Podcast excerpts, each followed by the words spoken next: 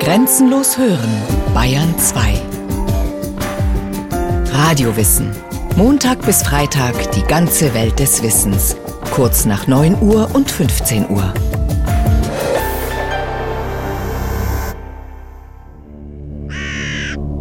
Ein kalter Tag im November. Auf einem Feld kurz vor der Ortschaft Gammelsdorf in Bayern. Ortsheimatpfleger Johann Gumberger steht auf historischem Boden. Da ist äh, heute noch der Flurname Streitfeld erhalten. Hier stoßen am 9. November des Jahres 1313 oberbayerische Truppen auf ein zahlenmäßig weit überlegenes Heer der Österreicher. Geharnischte Ritter hoch zu Ross, Fußsoldaten, Armbrustschützen. Und wenn man sich jetzt vorstellt, dass ja die Ritter nicht allein waren, dass die ihren Tross rundherum gehabt haben, kann man schon ein bisschen hochrechnen, dass also nicht nur 100 Leute da umeinander gelaufen sind, sondern schon insgesamt ein paar Tausend, also über 1000 sicher, 2000, 3000, ziemlich viel Blech, ziemlich viel Geschrei. Zwei Herrscherhäuser, Bayerns Wittelsbacher und Österreichs Habsburger, ringen um die Macht in Niederbayern. Und es sieht nicht gut aus für die Österreicher. Sie haben die Bayern unterschätzt. Dabei Gammelsdorf tatsächlich eine der letzten großen Ritterschlachten des Mittelalters ausgefochten wurde oder eher eine Reihe einzelner Gefechte, die schmachvolle Niederlage der Österreicher ist zugleich Initialzündung für die beispiellose Karriere eines Wittelsbachers. Ludwig IV., der Bayer. Eine schillernde Figur der bayerischen, der deutschen und europäischen Geschichte. Herzog von Bayern, König und schließlich Kaiser des Deutschen Reiches. Sein Kampf mit dem Papsttum hat den Weg zur Trennung von Staat und Kirche geebnet. Als Landesherr hat er Bayern geprägt, für Jahrhunderte. Sein Vorgehen war dabei allerdings oft impulsiv, die Wahl der Mittel umstritten. Ja, wie kann man ihn sich vorstellen? Das ist ein Problem der Chronistik und die Chronistik ist widersprüchlich. Für Historiker wie Michael Menzel von der Humboldt-Universität in Berlin sind Quellen aus dieser Zeit mit Vorsicht zu genießen, denn die Chronisten waren entweder Gegner oder Unterstützer Ludwigs und nur selten neutral. Das macht es sehr schwer, Ludwig den Bayern einzuordnen, was für einen Charakter denn da man vor sich hat. Was man sicher sagen kann, ist, dass er politisch ein außerordentlich hellwacher Typ war der sehr strategisch seine Aktionen vorbereitete. Er konnte sehr, sehr lange abwarten, bis eine Situation für ihn günstig genug war, um zu handeln. Dann allerdings konnte er auch sehr, sehr spontan handeln, überraschend geradezu. Das finden wir sowohl bei politischen Aktionen als auch im militärischen Bereich. Ein sprunghafter, zum Jähzorn neigender, aber leutseliger Mann. Rein äußerlich ist dieser Ludwig allerdings ein Bild von einem Herrscher die Idealbesetzung für bestes Mittelalter-Popcorn-Kino. Da sind sich Gegner wie Verbündete einig. Der Chronist Albertino Mussato schwärmt Er war von schlanker, hoher Gestalt, hatte spärliches, rotblondes Haar, lebhafte Farben, schien immer zu lächeln. Seine Augen waren groß und klar, seine spitze Nase bog sich zum Munde nieder. Seine Wangen waren voll, sein Kinn schlank, sein Hals, der Nacken und die Schultern wohlgebaut, die Arme, Schenkel und Füße proportioniert.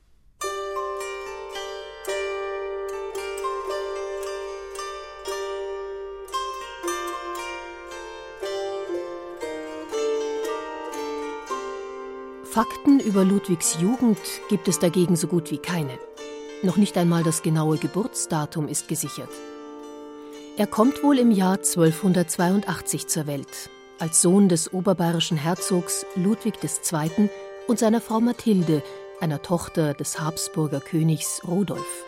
Bayern ist zu dieser Zeit in einer zwiespältigen Situation. Ludwigs Vater, Ludwig II., und dessen Bruder Heinrich haben das Land in zwei Herrschaftsbereiche geteilt, in Ober- und Niederbayern. Der oberbayerische Herzog Ludwig stirbt 1294. Der junge Ludwig steht zu diesem Zeitpunkt noch unter der Vormundschaft seines älteren Bruders Rudolf. Die beiden haben sich nie gut verstanden, ein Leben lang nicht.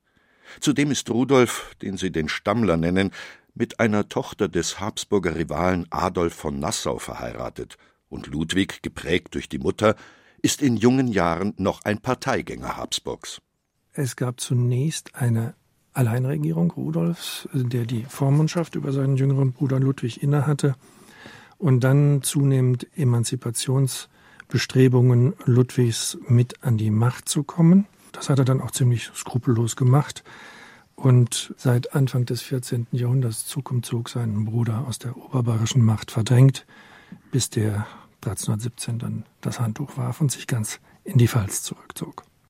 Rudolf fehlt beim Regieren die glückliche Hand, und der jüngere Ludwig boxt sich nach oben, setzt sich durch, mit List, Gewalt und Unterstützung der Habsburger Verwandtschaft. Ab 1301 ist er Mitregent 1310 erzwingt er die Teilung des Herzogtums Oberbayern. Als im Jahr 1312 die niederbayerischen Herzöge Stephan und Otto kurz hintereinander sterben, sind ihre Erben noch minderjährig. Als Vormund sieht das Testament Ludwig IV. von Oberbayern vor. Die Herzogswitwen und Teile des niederbayerischen Adels sind damit gar nicht einverstanden. Sie versprechen sich Vorteile von einem Bündnis mit Habsburg und sähen lieber Friedrich den Schönen als Vormund. Friedrich und Ludwig kennen sich aus gemeinsamen Kindertagen in Wien. Vielleicht waren sie sogar Spielkameraden.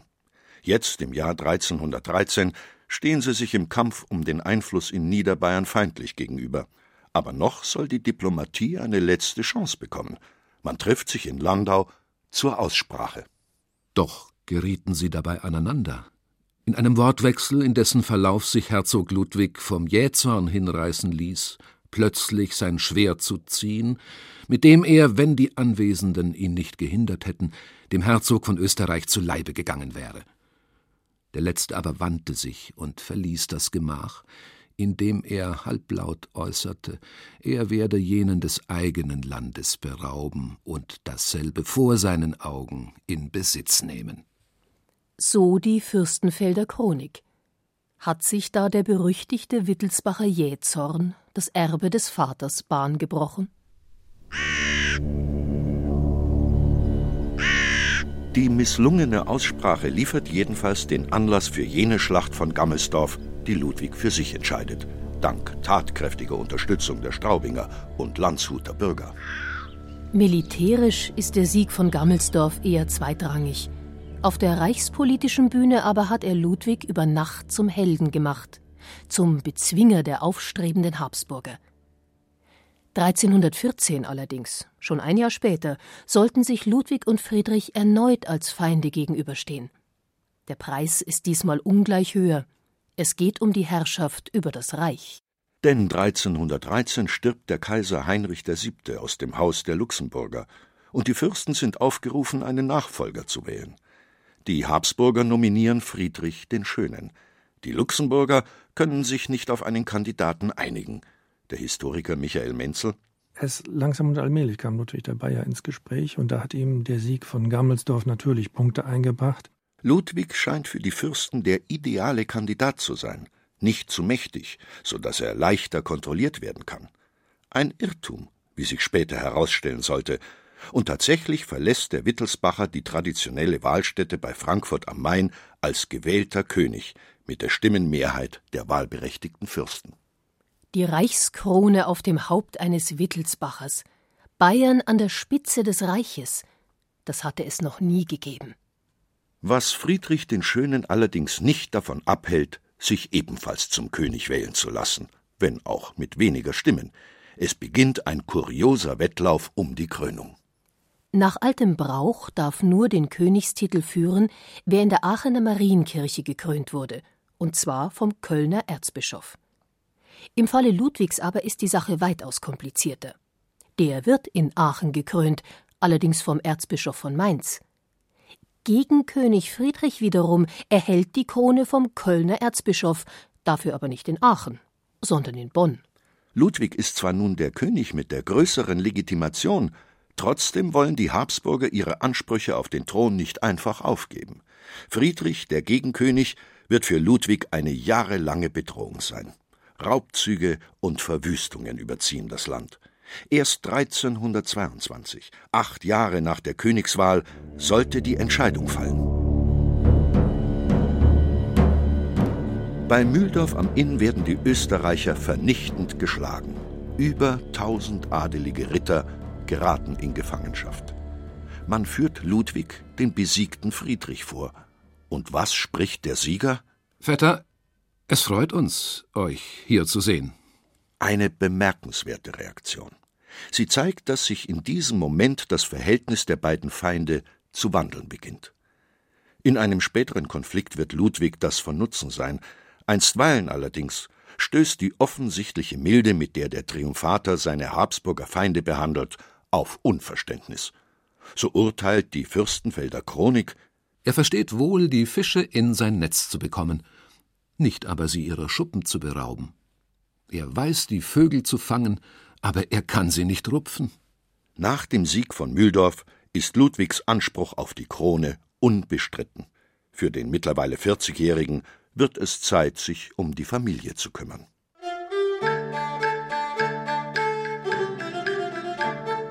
Nach dem Tod seiner ersten Frau, Beatrix von Glogau, heiratet Ludwig 1324 in zweiter Ehe Margarete von Holland. So kommt Bayern zu einer Nordseeküste, ganz ohne Blutvergießen. Im selben Jahr fällt die Mark Brandenburg an das Reich zurück. Ludwig übernimmt die schlechte Sitte seiner königlichen Vorgänger und vergibt das Lehen an ein Familienmitglied. Der neunjährige Sohn Ludwig wird kurzerhand zum Markgrafen und Brandenburg bayerisch. 1342, 20 Jahre nach diesen Erwerbungen, holt sich der Wittelsbacher schließlich die ersehnte, weil strategisch wichtige Grafschaft Tirol auf skrupellose Weise. Er vermählt seinen Sohn Ludwig, den Brandenburger, mit Margarete von Tirol. Das Pikante daran, die Dame ist bereits verheiratet, wenn auch unglücklich. Wirklich Wegweisendes für Bayerns Zukunft gelingt Ludwig aber im Jahr 1329.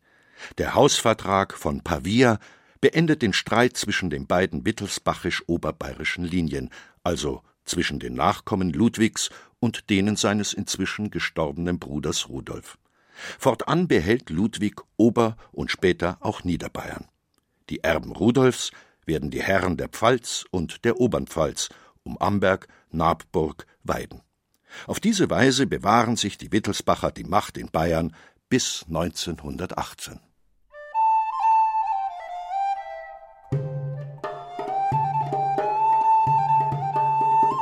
Zurück ins Jahr 1323. Die Verhältnisse in Bayern sind geordnet, die Familienangelegenheiten erledigt und alle Konkurrenten vorerst ausgeschaltet. Ludwig hat jetzt den Rücken frei, kann als König aktiv Reichspolitik machen. Zum Beispiel in Oberitalien. Denn die Städte Mailand, Genua, Lucca, Florenz sind damals Teil des Reiches. Wieder wächst also die Herausforderung. Und prompt erscheint damit auch der nächste Gegenspieler des Wittelsbacher Königs auf dem Plan, der Papst.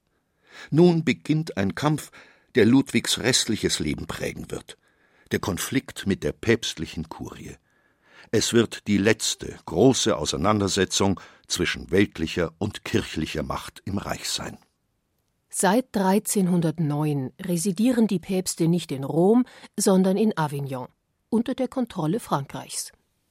1316 kommt Jacques Duès als Johannes der 22. auf den Stuhl Petri. Seine Wahl verdankt er vor allem dem Einfluss der französischen Königsfamilie. Mit seinen 72 Jahren ist der alte Mann eine Übergangslösung. Dass er den Papstthron noch über 18 Jahre besetzen würde, konnte keiner der Kardinäle ahnen. Allerdings ist dieser Papst auch ein Meister im Erschließen neuer Einnahmequellen und so setzt er sich zum Ziel, die oberitalischen Gebiete des Deutschen Reiches unter die Herrschaft der Kurie zu bringen. Und auch das Deutsche Reich sollte doch besser in den päpstlichen Schoß fallen, schließlich sei dieser Ludwig aus Bayern ohne Bestätigung durch den Papst und somit rechtswidrig König geworden. Als Ludwig auch noch einen neuen Generalvikar nach Italien schickt, um die Reichsrechte durchzusetzen und die päpstliche Macht zurückzudrängen, schlägt Johannes der 22. zu. Ludwig von Bayern hat sich die Krone angemaßt sogar Heretiker unterstützt. Wir befehlen Ludwig, die Verwaltung des Reiches niederzulegen. Der deutsche König ein Usurpator, der sich mit den Ketzern aus Mailand und Florenz einlässt. Aus Avignon hagelt es Bannflüche. Ludwig wehrt sich, schießt zurück, mit Appellationen, in denen er dem Papst das Recht auf den Stuhl Petri abspricht. Die Reaktion der päpstlichen Kanzlei folgt auf dem Fuße. Der Prozess gegen Ludwig geht in die letzte Phase. Kirchenbann, Exkommunikation. Die Zielrichtung der Exkommunikation durch die Kurie war die Isolierung Ludwigs als König. Jeder, der mit ihm Kontakt hatte, jeder Politiker, lief Gefahr, selber exkommuniziert zu werden. Nun muss man sagen, diese Exkommunikation eines Herrschers war keine Neuigkeit. Im 14. Jahrhundert, da gab es Vorläufer, allen voran der berühmte Investiturstreit im 11. Jahrhundert, wo das schon mal durchexerziert worden war. Und diese Waffe des Papsttums war relativ stumpf geworden. Allerdings, so der Historiker Michael Menzel, dürfte Ludwig die Exkommunikation nicht ganz unberührt gelassen haben. Bedeutet der Kirchenbann doch auch Ausschluss von den Sakramenten. Das war schon ein Problem für ihn, zumal mit zunehmendem Alter, als er dann mal den Tod auf sich zukommen sah, das war schon ein Punkt, ob man exkommuniziert sterben würde. Aber politisch hat er da sich nicht beängstigen lassen davon. Der gebannte Ludwig verkriecht sich nicht, er handelt. Um ein großes, gefährliches Bündnis zwischen Habsburg, Luxemburg, Frankreich und der Kurie zu verhindern, söhnt er sich mit seinem alten Widersacher Friedrich dem Schönen aus. Der sitzt seit der Schlacht von Mühldorf in Trausnitz in der Oberpfalz in Haft. Beide schwören auf die hochheilige Hostie und beschließen, das Reich miteinander zu lenken und die Friedensstörer zu zerschmettern. Ein Doppelkönigtum. Eine raffinierte Idee, wenn auch ein riskantes Unternehmen. Es sollte auch nur wenige Jahre währen, bis zum Tod Friedrichs im Jahr 1330. Aber immerhin ist den Habsburgern damit das Schwert aus der Hand geschlagen.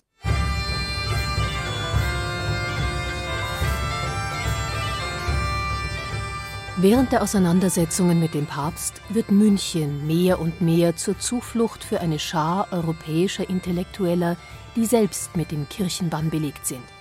Philosophen und Rechtsgelehrte, Franziskanermönche und Staatstheoretiker. Allen voran Marsilius von Padua, ein Vordenker der modernen Staatslehre. William von Ockham, der große Philosoph aus Oxford, sichert Ludwig sogar eine Waffenbrüderschaft der Feder zu. O Kaiser, verteidige mich mit dem Schwert, und ich will dich mit dem Wort verteidigen. Das alles spricht für Ludwig als einen für seine Zeit modernen Regenten, der sich nicht scheut, neues Denken zuzulassen. Mit einem großen Italienzug 1327 will der gebannte Ludwig an die Tradition der Heerkaiser anschließen. Sein Ziel? Die letzte Stufe der europäischen Herrschaftspyramide zu erklimmen, die Kaisermacht. Und die vom Papst enttäuschten Römer bieten ihm und seinem Gefolge einen begeisterten Empfang. Doch was der Bayer jetzt wagt, ist für die Kurie in Avignon der Gipfel der Anmaßung, die Krönung zum Kaiser in Abwesenheit des Papstes durch gebannte Bischöfe. Fortan nennt Papst Johannes der 22.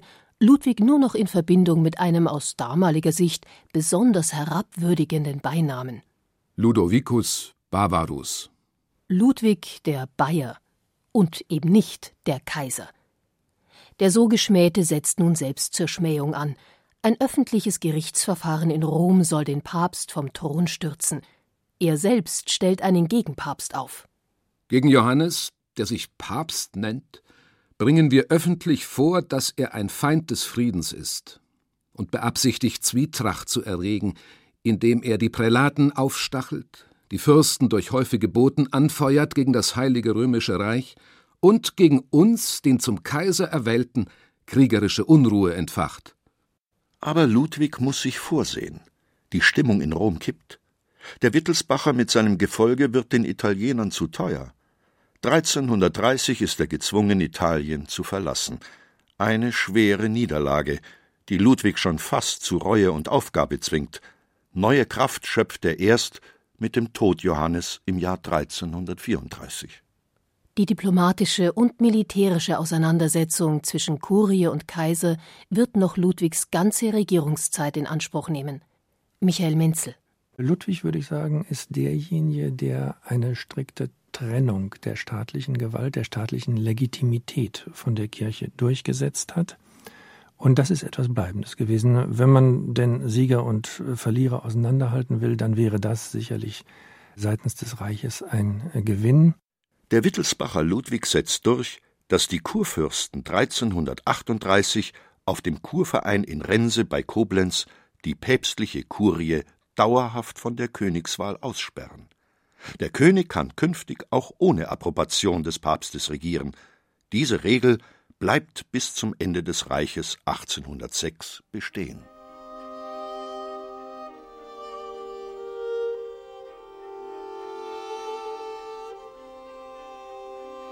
Ludwig der Bayer stirbt 1347 bei Fürstenfeldbruck an einem Schlaganfall. Er, der Exkommunizierte, wird im Münchner Dom beigesetzt. Von seinen 16 Kindern treten sechs Söhne das Erbe an, und wieder wird alles anders. Bayern wird erneut geteilt. Ludwigs Erben gelingt es nicht, das Gewonnene zu erhalten, und keine hundert Jahre nach dem Tod des Vaters sind alle neuen Gebiete, vor allem aber das so wertvolle Tirol, verloren. Ein sichtbares, sozusagen in Stein gehauenes Zeichen dieses ersten Wittelsbachers auf dem deutschen Kaiserthron findet sich aber heute noch am Fuß der Alpen, die Benediktinerabtei Ettal. Der vom Papst Verstoßene hat bei seiner Rückkehr aus Italien ein Kloster gegründet. Ein Zeichen der Frömmigkeit. Strategisch günstig gelegen.